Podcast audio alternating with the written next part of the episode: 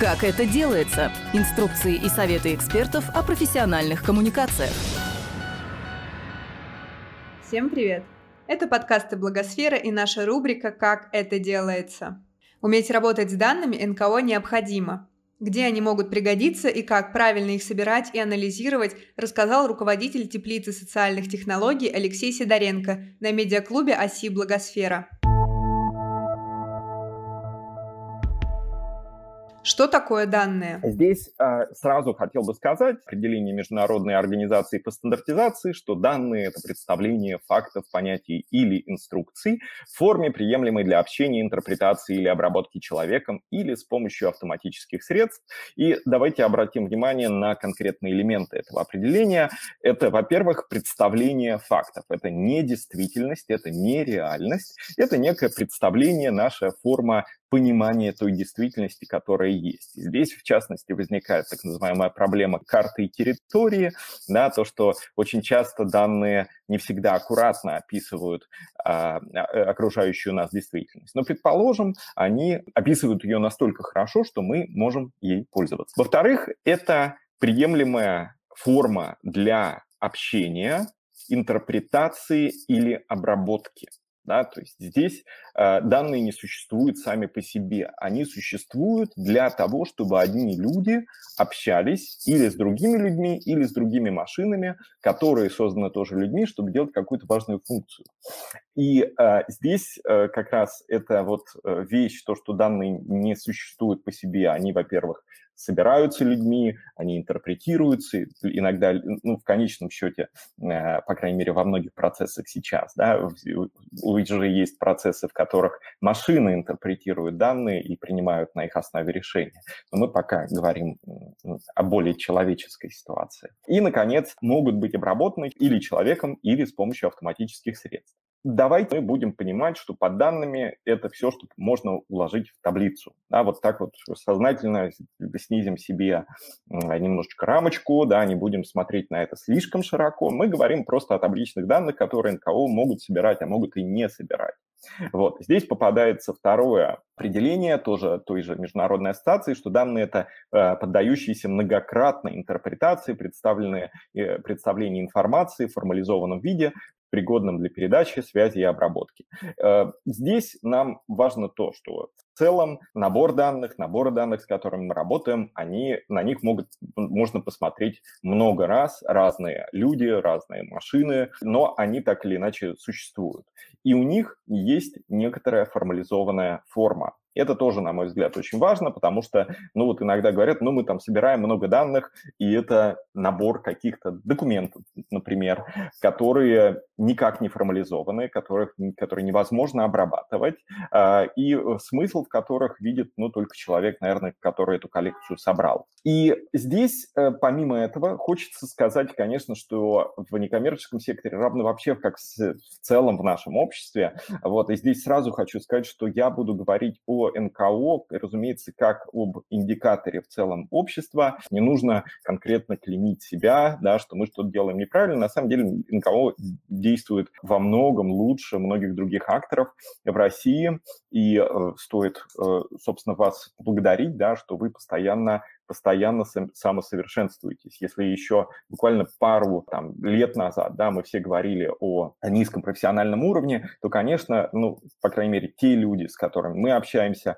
это очень целеустремленные, очень желающие обучаться люди, самообучаться, и поэтому, конечно, здесь можно сказать, что это позитивная тенденция, но так или иначе провалы, наблюдения которых я буду сегодня делиться, вот они существуют. Что относится к большим данным? В целом, как говорят в индустрии, большие данные – это все, что не помещается, не открывается в Excel-таблице. Вот. Но, конечно, научное определение описывает их как а, объем, скорость, многообразие, да, то есть это действительно огромные э, форм, э, объемы данных, с которыми некоммерческие организации практически никогда не взаимодействуют.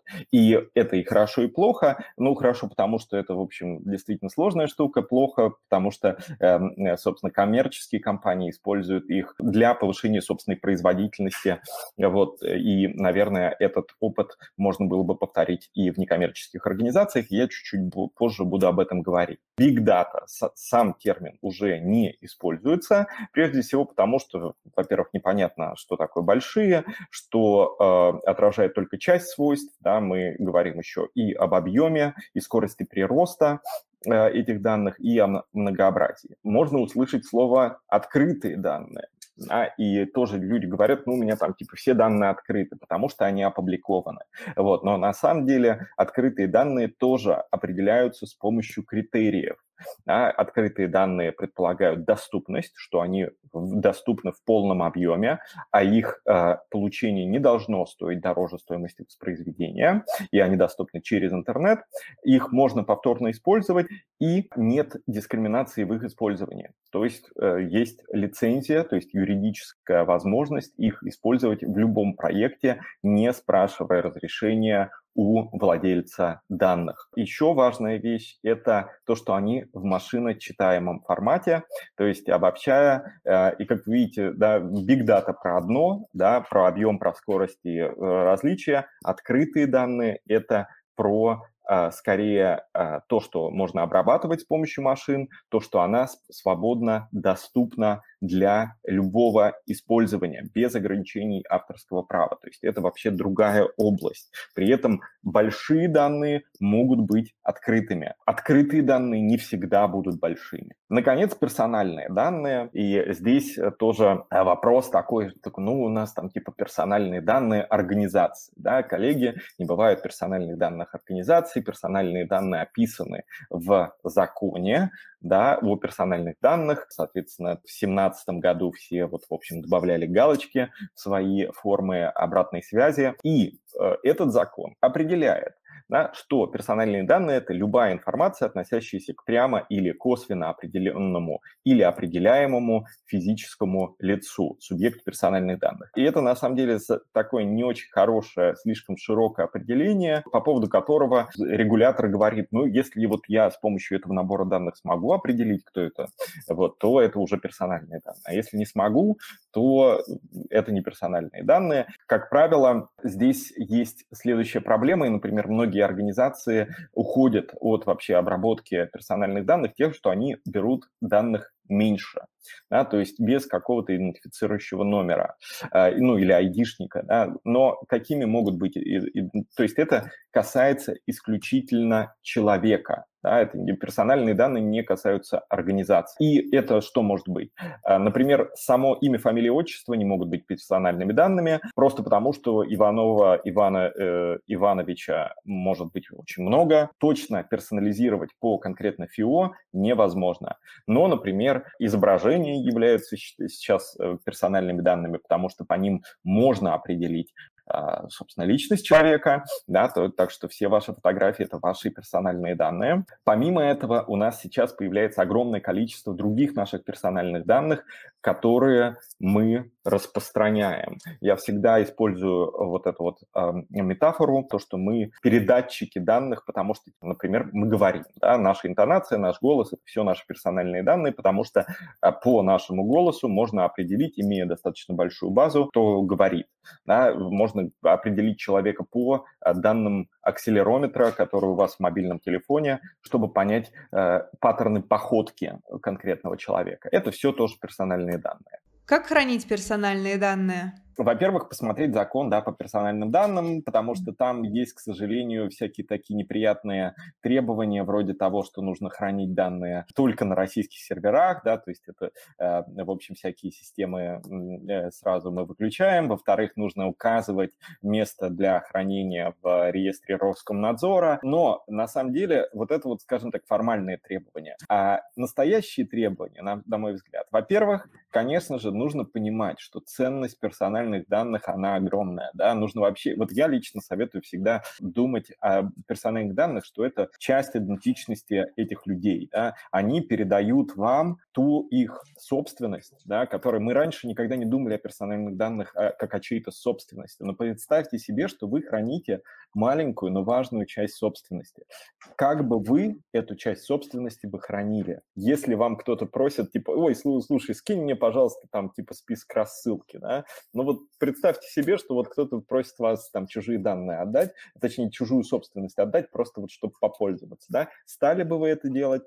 Не думаю. Вторая вещь – это то, что действительно нужно сократить доступ людей. То есть э, с персональными данными должны работать только те люди, которые должны с этим работать. То есть нельзя оставлять там какие-то таблицы, доступные всем, да, где находятся телефоны, имейлы да, сотрудников э, ФИО. И, э, например, все базы, да, которые вы должны каким-либо образом вдруг почему-то пересылать, да, конечно, нужно по зашифрованным каналам, по каналам, э, соответственно, где удаляются сообщения, например, в сигнале, да, так что, ну вот представьте себе, что это не просто вы как-то неправильно распорядились, а у вас произошла утечка. Но пару лет назад, да, была такая вещь, что известного политика, политическая организация улетела просто в интернет 10 тысяч а, единиц данных об известных, э, и включая, на самом деле, пароли, да, известных многих э, людей, политиков, оппозиционеров, вот, и, и написано было, что временно утекли,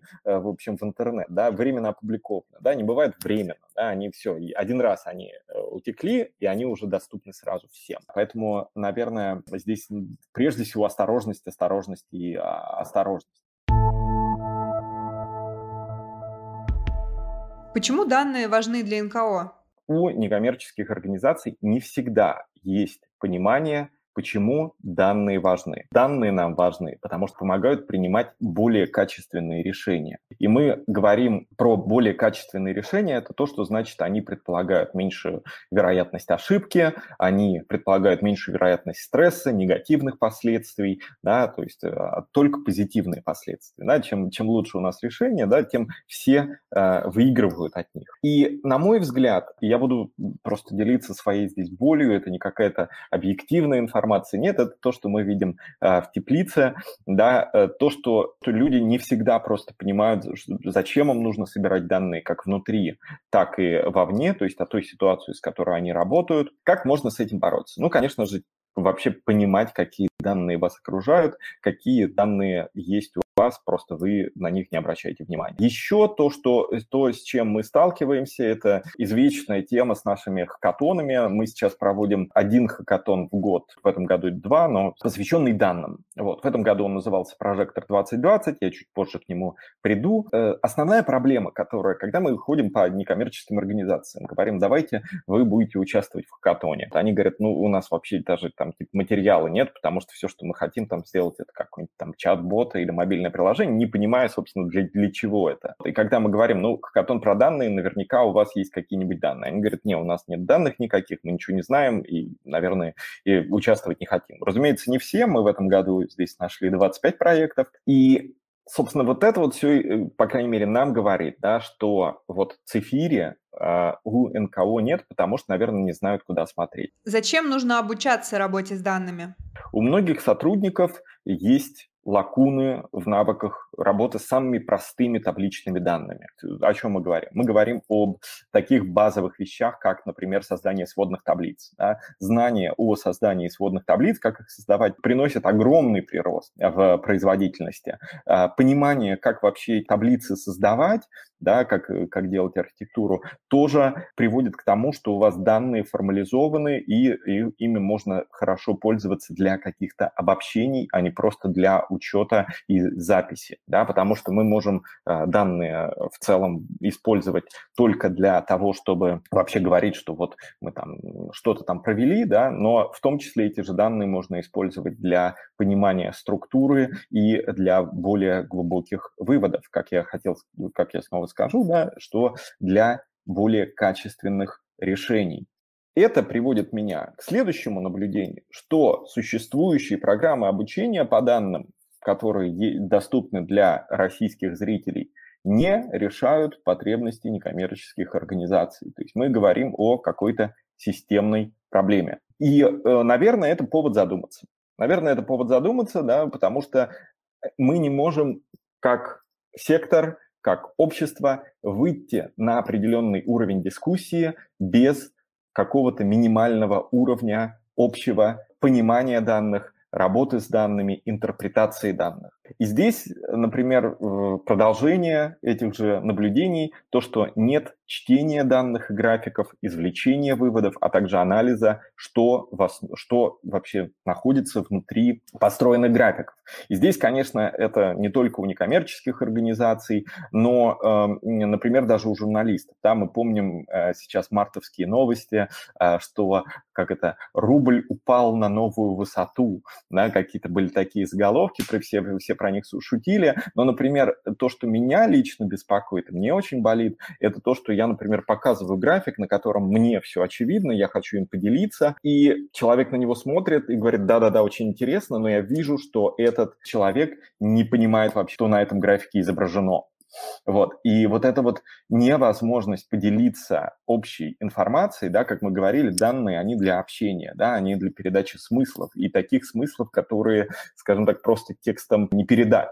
Вот. А мало того, из данных можно еще делать различные интерпретации. Да. Два человека у вас могут э, сделать два противоречащих вывода. Да. Это вполне возможно парадоксальная ситуация из одного и того же графика. Скажем так, отсутствие свободы работы с данными приводит к тому, что люди просто от себя закрывают эту область и вообще к данным не обращаются. Что стоит почитать на эту тему? Так, здесь э, я хотел бы порекомендовать книгу, которую я не читал, но, но все рекомендуют. Вот это Александр Богачев «Графики, которые убеждают всех». И при этом хотел бы сказать так, что графики да, – это репрезентация данных карты – это репрезентация данных. Поэтому здесь тоже очень важно понимать, это, наверное, наблюдение, которое не задокументировано в, этом, в этой презентации, это то, что, конечно, думайте всегда о том, что предшествует визуальным формам. У каждого графика есть в основе данные, у каждой карты есть в основе данные. Это, в конце концов, просто точки с двумя координатами.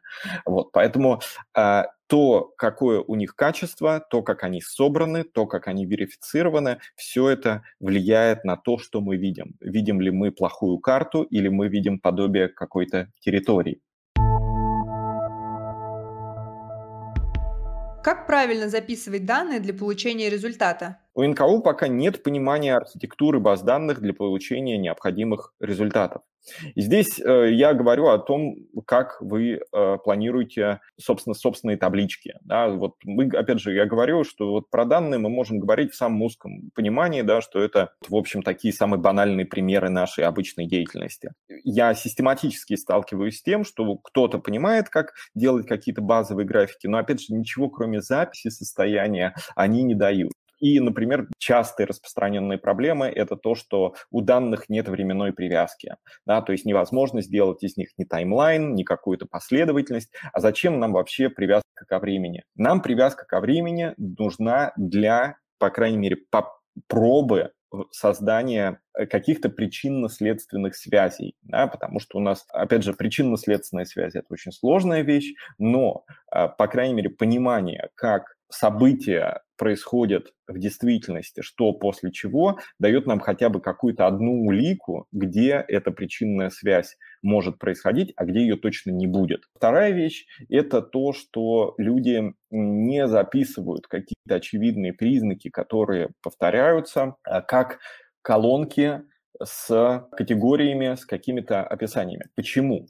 Почему это плохо? Да, потому что, во-первых, если у вас достаточно большой набор данных. Это значит, что ваши данные потенциально готовы к следующим стадиям своей жизни, да, и мы говорим, конечно же, что без данных невозможен, невозможны такие современные методы, как машинное обучение и так называемый искусственный интеллект. Чем может помочь искусственный интеллект и машинное обучение?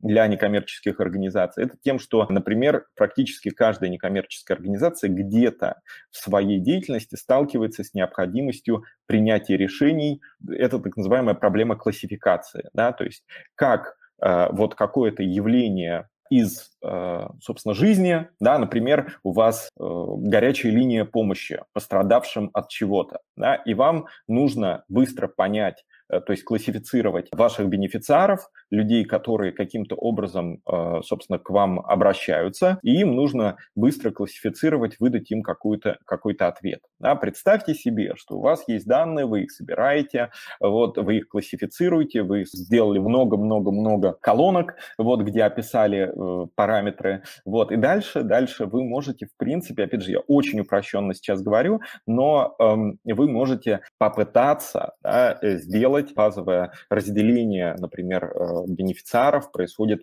автоматически на основе тех данных, которые вы у них запросили на входе. Здесь Наверное, э, игра не стоит свеч, когда у вас количество бенефициаров не такое большое. И здесь очень часто можно встретить такую, такую позицию, что, мол, ну, у нас всего три человека работает в организации, и мы всегда сможем обработать только там 15 благополучателей, и, в принципе, нам здесь больше ничего не нужно. Вот здесь у меня какая-то внутренняя, э, внутренняя дисгармония с этим, с такой позицией, да, потому что это некий такой, такой статизм, да, как есть поговорка, да, плохо тот солдат, что не желает стать генералом, и, наверное, мы используем всегда часто максимум, и, и скажем так, из этой максимума действуем, да, что, наверное, плоха та организация некоммерческая, которая не желает максимизировать свое социальное воздействие. Здесь как раз идея в том, что, да, на малых оборотах вам, наверное, не нужны какие-то ин- инструменты, но если у вас есть амбиции для повышенных оборотов, да, для повышенного импакта, а, например, в случае с, с более современными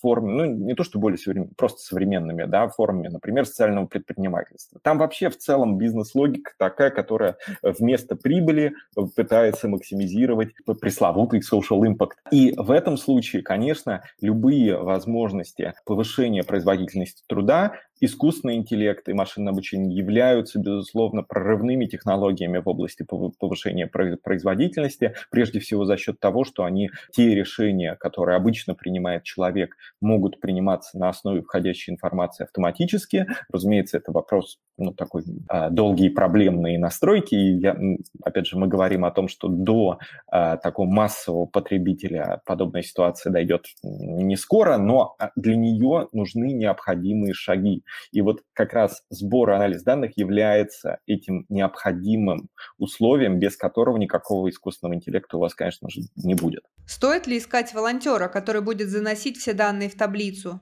Идея это как раз такая, чтобы использовать такие инструменты, которые автоматически собирают данные. Да? Например, например, вот мы публикуем данные на сайте, вот, а еще мы, например, собираем заявки в IT-волонтере. Если бы мы использовали бумажный делооборот, да, нам действительно приходилось бы эти данные э, потом из бумажных, из бумажек составлять в таблице, потом их перебивать в Excel, вот, но мы этого не делаем, да, потому что у нас изначально прием данных приходит а, в электронной форме, и дальше это просто вопрос того, как это экспортировать. Да? То есть самый лучший способ собирать данные – это уходить от ручного труда на уровне э, просто вот того места, да, где эти данные собираются и производятся.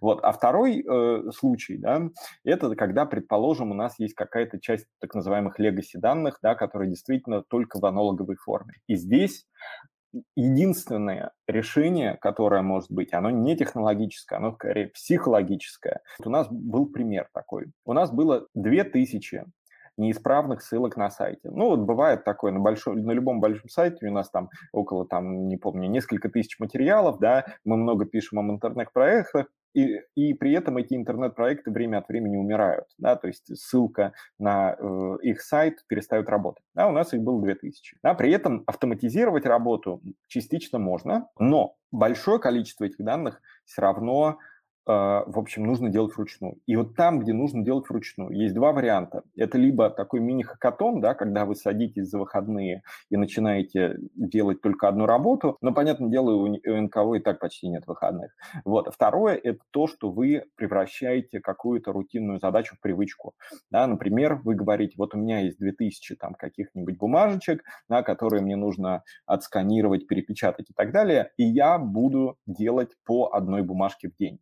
Да, или по 10 бумажек, да, или еще как-то, да, как вам удобно. И вот. И таким образом всю эту проблему можно встроить в привычку, да, потому что вы, например, начинаете рабочий день вот с конкретного 15-минутного упражнения. И здесь, на мой взгляд, больше решений особенно нет, да, то есть либо вы это делаете автоматизированно, если это в аналоговом, то, соответственно, либо вы пытаетесь усиленными, концентрированными усилиями всего коллектива это решить, вот, либо это встраиваете в свою привычку. И, на мой взгляд, все три варианта работают. Зачем нужны дашборды?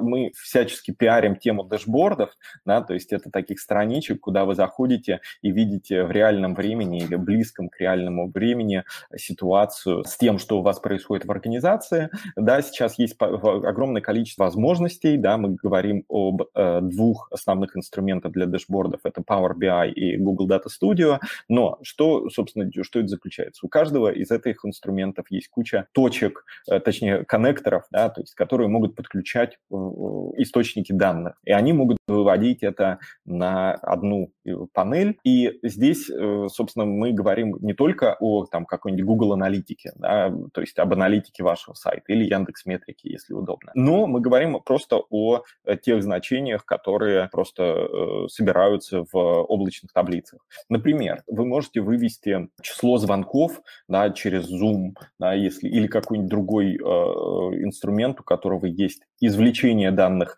из собственной системы. Или вы можете э, контактную форму, да, вот у вас есть на сайте форма контактов, вы можете сразу подключить э, на дэшборд количество поданных заявок и сразу смотреть, ага, на этой неделе у нас на 17% больше, а на прошлой, потому что были майские, на 45% меньше, например.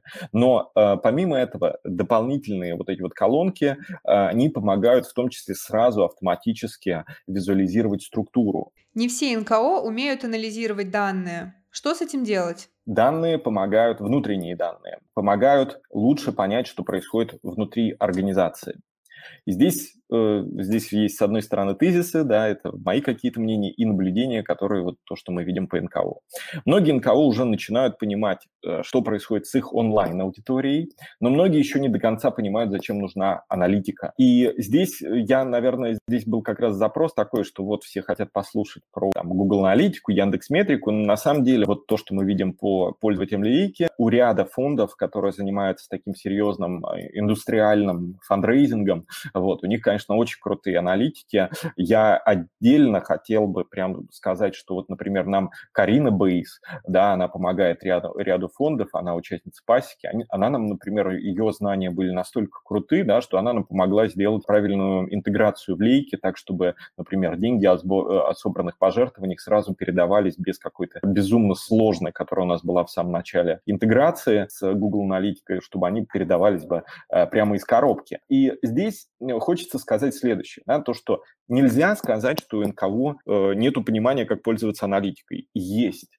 Оно просто очень неоднородно. У нас есть э, ряд организаций, которые прямо вот, ну вот реально крутые, у них там подход просто вот такой вот очень, очень бизнес, потому что это действительно ну, зависит эффективность их организации.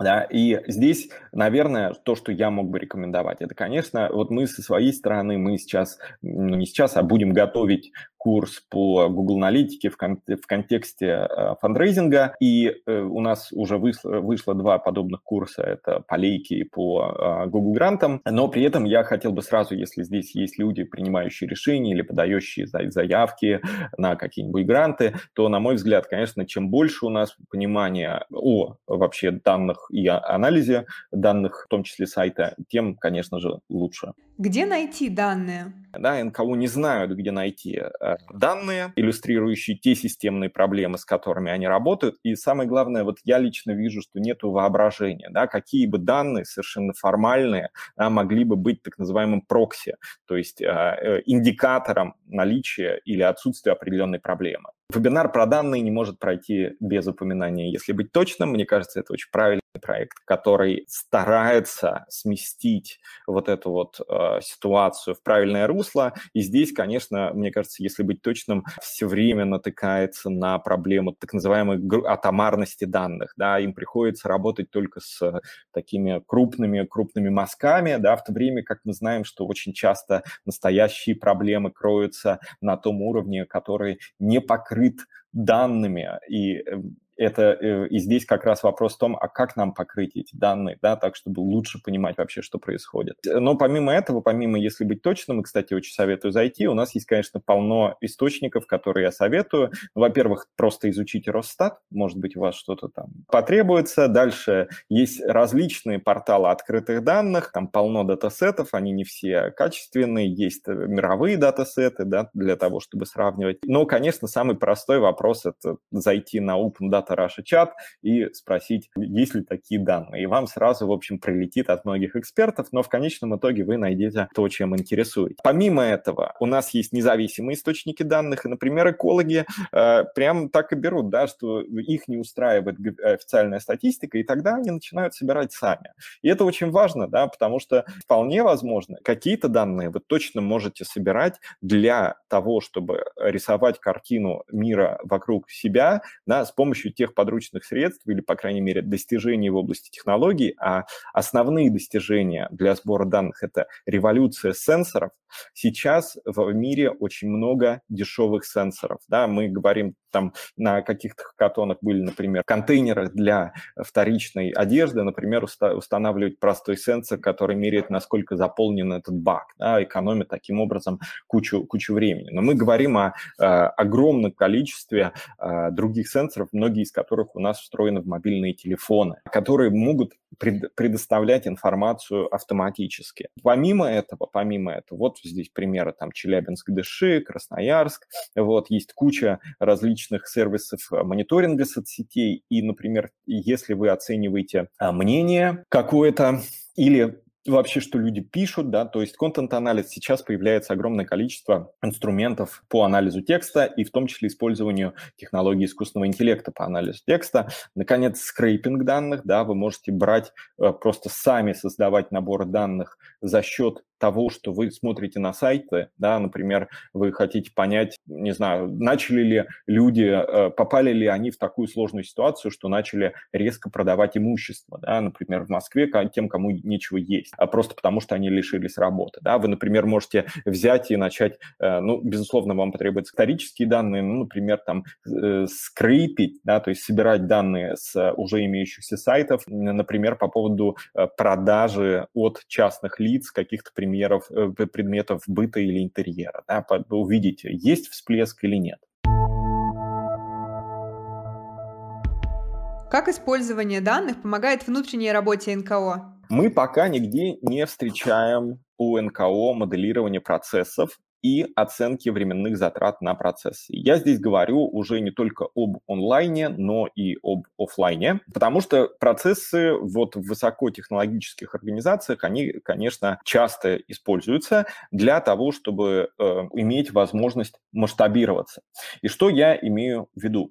Предположим, у вас есть какой-то процесс, который вы каким-то образом можете стандартизировать. Например, социальные предприниматели, да, они э, копируют практику от обычных предпринимателей, которая называется юнит-экономика. Да? То есть у вас э, здесь, опять же, книг по этой теме юнит-экономика мало, и очень многие используют ее так, как какой-то такой культ немножечко. А, ну ты посчитал по юнит-экономике? Да, я посчитал. Вот, и никто не знает на самом деле, что это, ну, или имеет очень такое опосредованное э, представление об этом, но мы говорим о том, что вот, предположим, вы можете ту массовую деятельность, которую вы ведете, смоделировать как процесс. Есть специальные языки э, моделирования этих процессов, например, один из них BPMN, э, бизнес-процесс. И что я имею в виду? Что это может быть в контексте некоммерческой организации? Это может быть, например, помощь семье э, в тяжелой жизненной ситуации, или оказание консультаций, или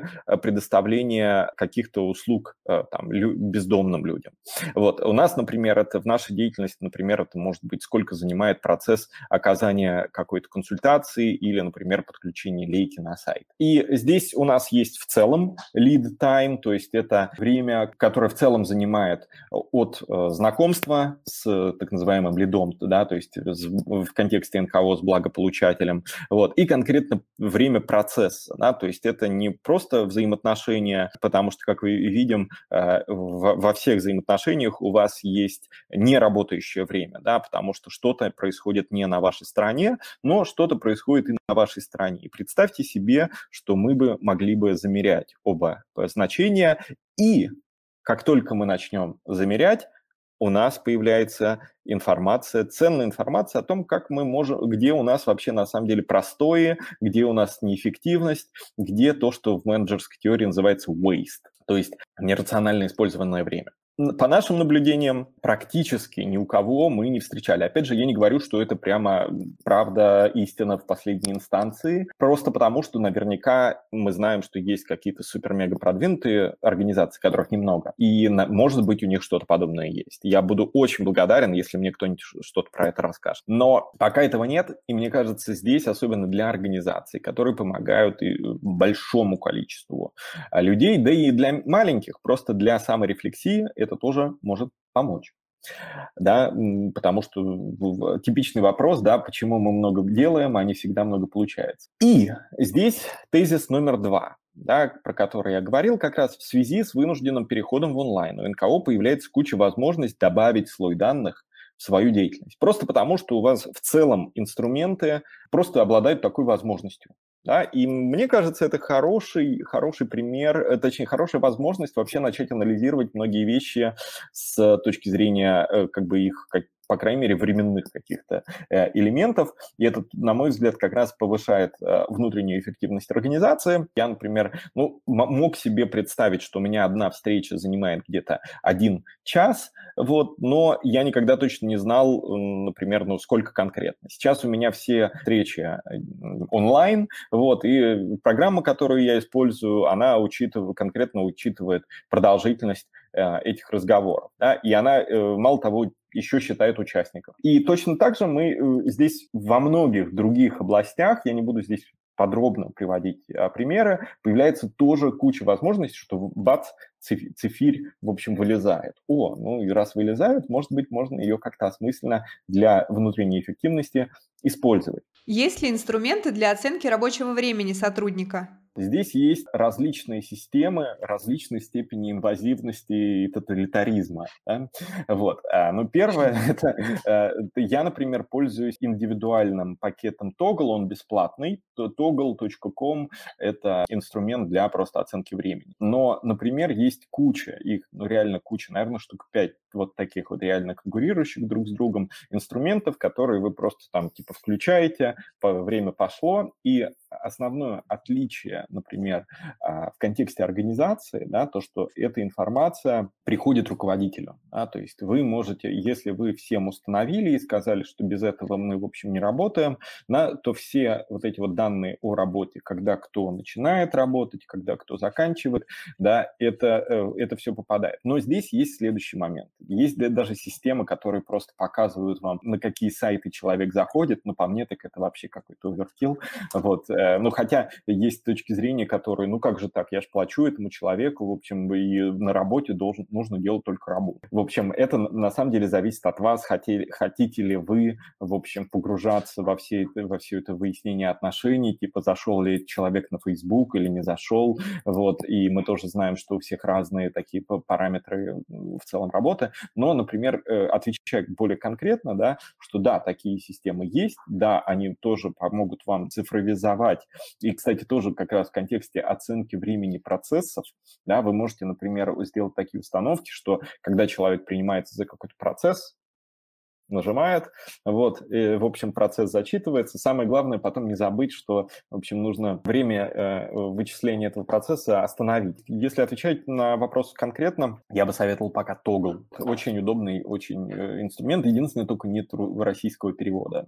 Вот. Но наверняка какие-то российские аналоги точно должны быть. Как собирать обратную связь? Здесь самое важное, что а, нужно собирать обратную связь до того момента, как, начали, как люди начали уходить. И точно эффективность сбора обратной связи сильно падает раза в два, наверное, если вы выпуск, высылаете анкету обратной связи уже после там, мероприятия, после вебинара, всем вообще наплевать на вашу анкету. И все думают, ну ладно, типа, было хорошее мероприятие, но я отвечу потом, потом, потом. Потом, оказывается, прошло пять месяцев, а это почта, это письмо с просьбой ответить на анкету обратной связи еще у вас э, в ящике лежит. Как лучше оформить? Принцип всегда такой. Чем больше полей в анкете, тем меньше вероятность, что ее человек заполнит.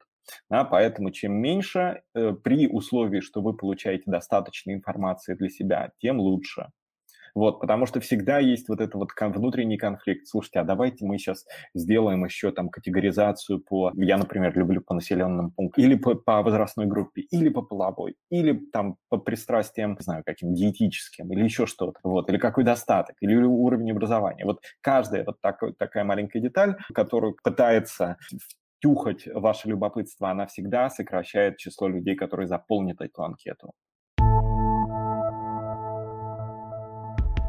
Как НКО могут использовать данные вовне? Некоммерческие организации не всегда видят смысл в сборе данных о системе, и я говорю об этом в контексте системного мышления, в рамках которой они работают. Если вы не знакомы с системным мышлением, то Здесь у нас, соответственно, вот самый, самая базовая такая структура – это, конечно, ванна, да, то есть вот часть организации, которая не знает, что такое системное мышление, вот она работает с водой, да, они вот просто видят воду, да, и решают какие-то проблемы. При том, что системное мышление говорит, давайте, в общем, отойдем на шаг назад и увидим не просто деревья, а лес, и э, самое базовое представление подобной какой-то социальной системы, природной системы заключается в том, что представьте все, и это их такой уже такой мем немножечко, да, в виде ванны. Вот у вас есть поток входа, да, то, что, в, в, то, что добав, усиливает эту проблему, и поток выхода, то, что эту проблему ослабляет.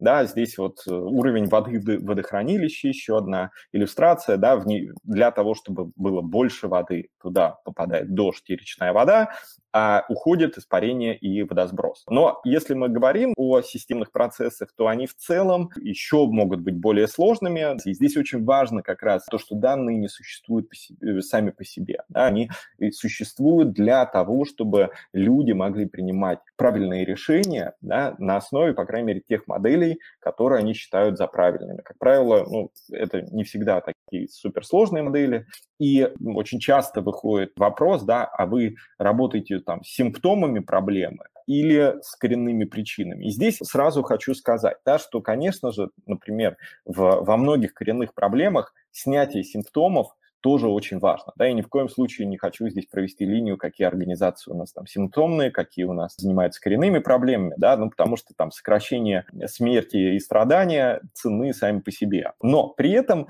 как мне кажется, можно не только останавливаться на снятии симптомов, но и смотреть как раз за счет этих взаимосвязей более глубоко. И здесь хочу привести пример. У нас это пример с хакатона, например, Safe Drink. Кризисный центр для женщин в Санкт-Петербурге Петербурге. Организация, которая, которую я очень уважаю, они применяют системный подход к проблеме домашнего насилия и смотрят не на то, что уже произошло, не просто на профилактику, да, они смотрят на системные проблемы, э, где женщины могут оказаться в небезопасности. И безопасность города – это достаточно важное направление многих феминистских движений. Это исходит тоже из системного подхода. И здесь вот, собственно, на Хакатоне а, кризисный центр для женщин, а также прекрасные совершенно наши друзья-активистки и, активисты, да, которые пришли, они сказали, на самом деле, вот по нашим данным, из, наш, из той проблемы, с которой мы боремся, а именно это насилие в отношении женщин, большая часть – это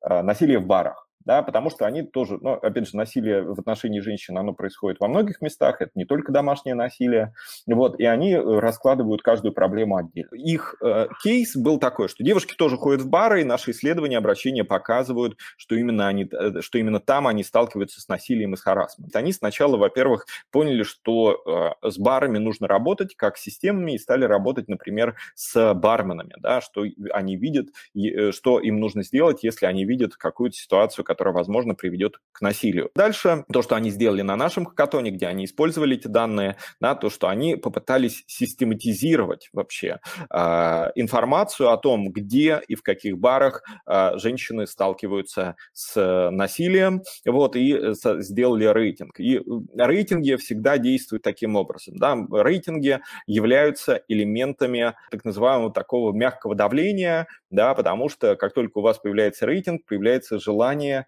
в, в этом рейтинге выглядеть лучше. И чем более точны данные в рейтинге, тем, чем более прозрачна и понятна и а, приемлема методология этого рейтинга, тем а, удается просто вот как бы освещением проблемы эту проблему саму решать. И здесь как раз, э, когда мы говорим о данных вовне, и почему у нас как раз хакатон называется прожектор, да, потому что мы видим, что вокруг нас есть темнота, да, темнота, и в которой кроются проблемы. Но как только мы ее начинаем освещать теми аналитическими инструментами, которые есть у нас в доступе, а именно это, э, собственно, анализ и э, интерпретация той действительности с помощью данных, и, следовательно, поиск и причинные следственные причинные связи, которые могут снизить эту проблему, то э, в этом случае мы начинаем ее действительно не только решать симптомы, но мы начинаем решать и причины этих проблем. Здесь, конечно, данные, на мой взгляд, неоценимы. Я всем хочу порекомендовать еще одну книжку. В, в отличие от предыдущей, я ее читал. вот. Пятая дисциплина, а также вот вторая книжка Данелла Медоуз, несмотря на то, что они написаны в 90-м году. И в тот момент произвели э, абсолютную революцию в менеджерском мышлении, и для меня, я ее прочитал относительно недавно, за что мне очень стыдно, но так или иначе я все равно ее всем советую, а, просто потому что вы поймете, как подходить а, к вообще в целом системному а, мышлению. А во-вторых, конечно, там есть прекрасные совершенно пассажи, с которыми я абсолютно согласен по поводу того, что такое обучающиеся организации и как можно управлять обучением внутри организации. Данные нужны НКО и для того, чтобы показать социальное воздействие. Но все ли это делают? Из-за недостаточной свободы в работе с данными и отсутствия системного подхода оценка своего social impact, социального воздействия затруднена и носит скорее такой характер э, не анализа для рефлексии, а анализа для того, чтобы показываться, ну, как бы показывать, не знаю, донорам, показывать грантодателям, да, это такая немножко э, то, что называется внешняя мотивация, да, вы не делаете, э, импакт показывается не для себя, а для, для донора, вот, и это, наверное, не очень хорошо. Но это вынуждено, на мой взгляд. Мой взгляд, как раз причина в том, что нету простоты и свободы э, работы с данными, и вследствие этого все это становится неким таким безумным каким-то головником, э, да, там, сколь, скольким мы помогли, в общем, какой эффект оказали, это все придумываем, да, там, что же там происходит. И вот в то время, как, на мой взгляд, идеальная картина, которая могла бы быть, то, что у организации появлялась бы модель действия, она понимала бы проблему, с которой она борется, экосистему, которая влияет на ту проблему, с которой она работает. И вокруг этого, соответственно, формируются наборы данных, э, э, и, собственно, с ними уже работается. И в этом случае показ того, какие эффекты, да, какой ваш социальный импакт, да, это не просто там в годовом отчете появилось, да, а, например, идеальная ситуация, когда эти дэшборды, да, когда эти панели, эти графики, да, они показываются не только руководству организации, но, например, и всем остальным, да, просто вот показывают, и не просто такие, знаете, как и на сайте, ставят социальное доказательство. Тысяча участников, да, уже на, у нас там участвуют, или там, э, в общем, здесь анкету заполнило 5, 545 человек. Нет, а вот представьте себе, что вы сформировали, придумали какие-то ценные показатели вашего э, решения социальной проблемы или, эколог, или экологической, да, и вы можете ими поделиться со всеми в реальном времени, просто потому что вы можете. А? Вот это, мне кажется, прекрасная такая перспектива. И я сразу хочу а, порекомендовать прекрасную Наталью Фрейк, э, вот, которая э, до этого писала и наверняка пишет пособие в соавторстве, разумеется, по оценке социального эффекта на эволюции филантропии, и сейчас тоже э, пишет у нас, как раз освещает тоже тему, а, собственно, социаль... оценки социального воздействия, потому что пытайтесь связать тему оценки социального воздействия в целом с операционными данными собственными и данными вовне. И тогда у вас, мне кажется, картинка сложится. По крайней мере, у меня она точно, точно сложилась. И, на мой взгляд, это достаточно сильно упрощает вообще весь процесс. Данные могли бы помочь НКО повлиять на принятие решений. НКО находится в центре решаемых их проблем, но не использует потенциала своего знания для системных изменений или во время процесса принятия решений, да, так как часто это, не формали... Э, это знание не формализовано и не верифицировано. Здесь, конечно же, речь идет о том, что, э, ну вот, например, возьмем какой-нибудь горячий сюжет вроде реформы ПНИ. Есть две ожесточенные точки зрения. Я, наверное, точно выступаю на одной из них, на более человечной. Но, например, можно было видеть, что дискуссия никогда не, э, особенно не продвинулась, потому что в дискуссии, например, не прозвучало прозвучали какие-то четкие данные, или, ну, по крайней мере, я не увидел, да, но мне кажется, из-за того, что и там решений никаких-то серьезных не было в пользу а, вот более человечной, человечного подхода вообще к реформированию системы ПНИ, то можно сказать, наверное, э, некоммерческие организации могли бы в этом случае сделать больше, если бы у них была четкая информация, более, более структурированная, верифицированная, которая бы отражала действительность, действительно, что система ПНИ сейчас неэффективно. Им было бы как раз сторонниками отказа от реформ, им было бы проще говорить и проще выигрывать в управленческих дебатах, да, которые происходят. И здесь, конечно же, эпидемия коронавируса дает прекрасные, прекрасные примеры. Могу сказать, да, что, наверное, пять графиков за вот эти вот несколько месяцев, они э, вот попадают в категорию э, графики, которые нас убедили. Здесь хочу привести пример вот этих графиков, которые появились в статье Томаса Пуэя, да, то, что это вот Spider and the Hammer, э, да, которая была переведена на Хабрахабре, после которой практически все европейские, а после этого и российское правительство перевело людей на режим самоизоляции, и графики говорили об одном, да, что у нас есть пропускная способность медучреждений, а вот вирус распространяется с определенной скоростью, и здесь есть четкое противоречие. Да? Второй, например, график, который меня лично убедил носить маску, когда ученые финского университета сделали модель распространения капелек воды, которые могут переносить вирус. Понимаю, что сейчас очень много там люди не хотят в это лезть, но на самом деле это фактически ну, немножко обязанность НКО, да, раз они хотят Э, решать проблемы, да, лезть с, как, с каким-то своим видением. Вот. Здесь Александр Карпов, это эколог, э, эксперт из Санкт-Петербурга, да, э, он дал нам интервью еще давно, в 2015 году, но я продолжаю публиковать его цитату, э, цитату того, что очень важно предоставить во время принятия решений, и мы, конечно же, говорим, ну, в основном о государственных решениях, но также эти решения могут быть на более низком уровне, предоставить данные в правильный момент, на этапе, когда решение только нащупывается, да, когда у вас формируются группы влияния, и мы знаем, что многие группы влияния абсолютно не заинтересованы общим благом, а заинтересованы своими личными интересами. Здесь как раз данные помогают показать, что в каких случаях э, определенное решение выгодно определенной группе интересов, а когда всему обществу. И данные говорят об этом красноречиво.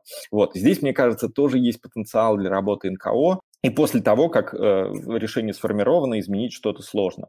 А, да, вот э, то, что еще Карпов говорит, то, что визуализация данных при условии, разумеется, то, что они верифицированы, это мощный инструмент в информационной конкуренции, да, потому что мы все, да, наше общество состоит из различных групп интересов, каждый тянет, но здесь, мне кажется, у НКО просто в силу работы НКО, в отличие от политиков, у НКО нету, там, например, выборных сроков, нет каких-то других вещей, да, они могут отстаивать действительно общественное благо. И здесь как раз э, вот очень важно, чтобы они научились работать с этим мощным инструментом в условиях информационной конкуренции.